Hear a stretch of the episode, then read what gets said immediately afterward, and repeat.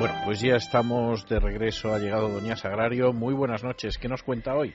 Muy buenas noches, don César. Voy a empezar con el colaborador de un programa de radio que estaba hablando sobre la primera dama mexicana Muy y bien. dijo, ha tenido una vida turbulenta en el mejor de los sentidos. En el mejor de los bueno, sentidos. sí, se puede Teniendo, tener- pero claro, teniendo en cuenta de lo que, teniendo en cuenta que turbulento significa cosa agitada, violenta, eh, una persona que promueve disturbios o conflictos, yo quisiera saber cuál es el mejor sentido Hombre, del adjetivo turbulento. Sí, ¿Usted sí parece puede- que no le ha chocado? puede ser. Yo creo que puede ser, sí. De por sí yo le daría una interpretación negativa, pero uno puede tener una vida turbulenta y a lo mejor no necesariamente negativa, ¿eh?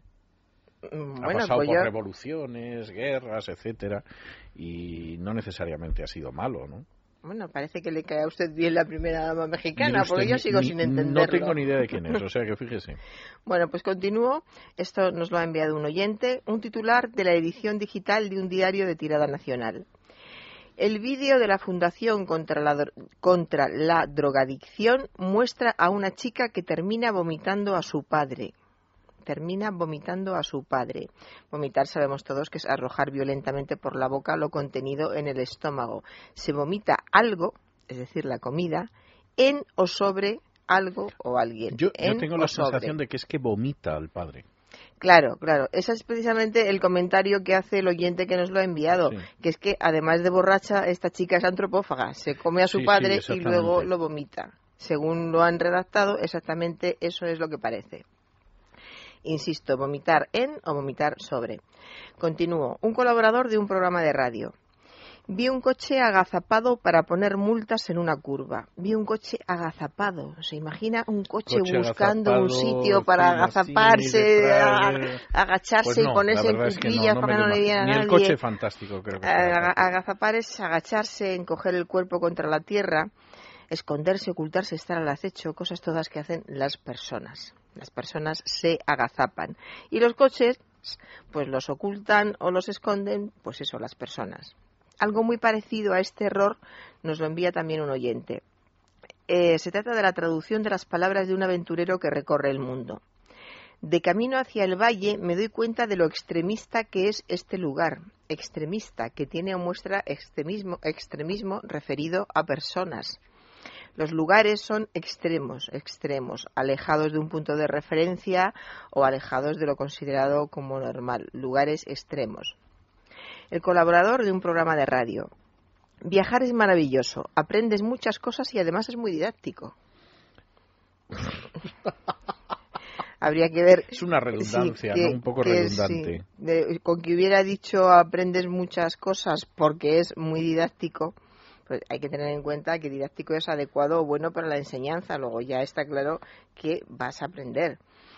Así que hubiera bastado con cambiar este nexo porque es muy didáctico. Fíjese en la respuesta de una joven a, a la que le preguntan el día del famoso partido la semana pasada, el viernes creo que fue, Yo aproveché para irme al cine, adelanto, sí. ¿dónde verás el partido esta noche? Y ella respondió, no lo sé, yo vivo el día a día. Le estaban preguntando Ah, bien, dónde lo verás esta noche, o sea, en el mismo día, esta noche. Y ella dijo, yo vivo el día a día. Habría que decirle que más bien vive el minuto a minuto o segundo a segundo, puesto que eso no lo consideraba el mismo día. Otro oyente nos manda algo de un diario digital. Hablan sobre un campeonato de escuelas secundarias de Texas. Parece que el vencedor levantó los dedos al cielo para dedicarle la victoria a Dios. Y el comentario escrito es este. Un equipo de atletismo de 4 por 100 ha perdido una carrera en la que se había impuesto por sus creencias religiosas. Es decir, así redactado, parece que había ganado la carrera por sus creencias religiosas, una carrera en la que se había impuesto por sus creencias religiosas. No está mal. Hay sí. que redactarlo de otra manera, por ejemplo. Un equipo de atletismo de 4 por 100 ha perdido, coma, por sus creencias religiosas, coma, una carrera en la que se había impuesto. Y así de paso incluimos rápidamente lo que es fundamental, la llamada de atención para el lector, que ha habido un problema por cuestión de creencias religiosas y eso se incluye enseguida al lado de ha perdido. Continúo. Una joven que estaba explicando por qué se fue de una discoteca con un chico.